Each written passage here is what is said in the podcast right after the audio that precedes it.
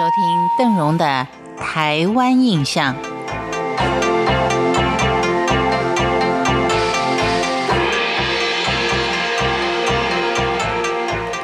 在台湾地区，自行车车道的设计已经可以说是相当的完善，不只是在乡间，就连在热闹的大都市里面，像台北市区。完整的设计规划，让您能够在人行道上都可以看到很多人骑着自行车，在很多的定点都有自行车能够作为您的交通工具。当然，在都市里面骑自行车可能是为了方便，或者是避免交通的堵塞。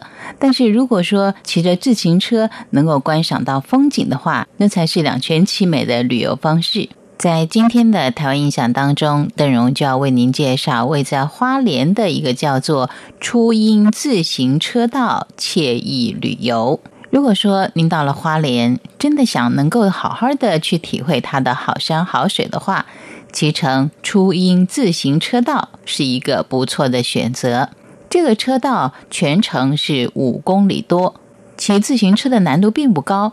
而且沿途能够穿梭在花莲的乡间小路，非常适合大小朋友一块旅游。这条路线北起是太仓山的大山桥，南到南华落雨松林，左右分别有吉安大圳以及初音山为邻。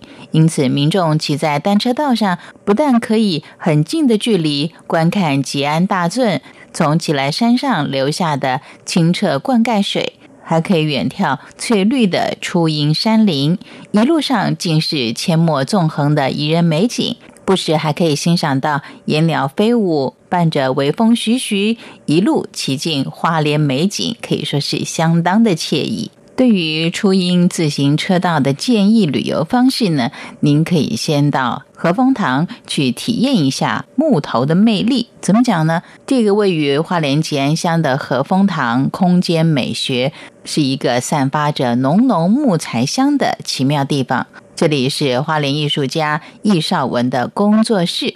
当游客来到这里，不但可以看到他画木头为艺术与家具的件件作品，还可以跟老师学学做木工，来一场乡间学习艺术的小体验。曾经在台北还有花莲这些地方开过展览的易少文说，他之所以会踏进木头世界，是因为钟情于台湾的老家具。不过在四处寻觅之后，就发现。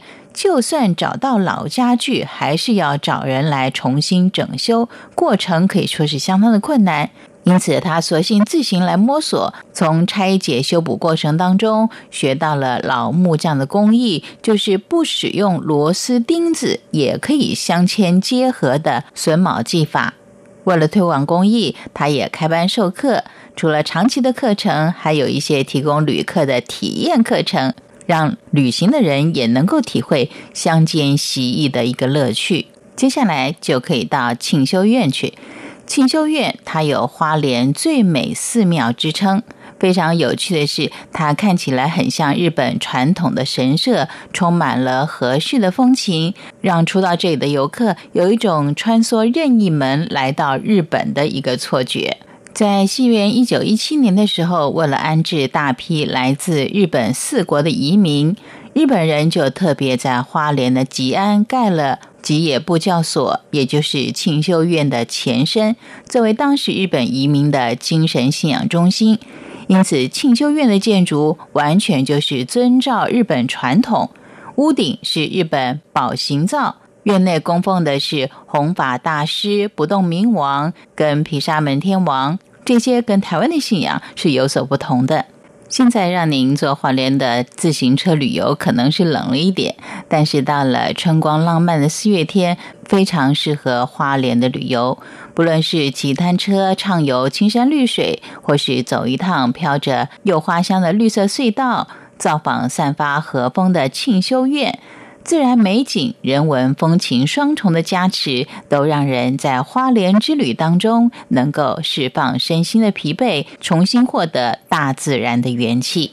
感谢您收听今天的台湾印象，我是邓荣，我们下回见。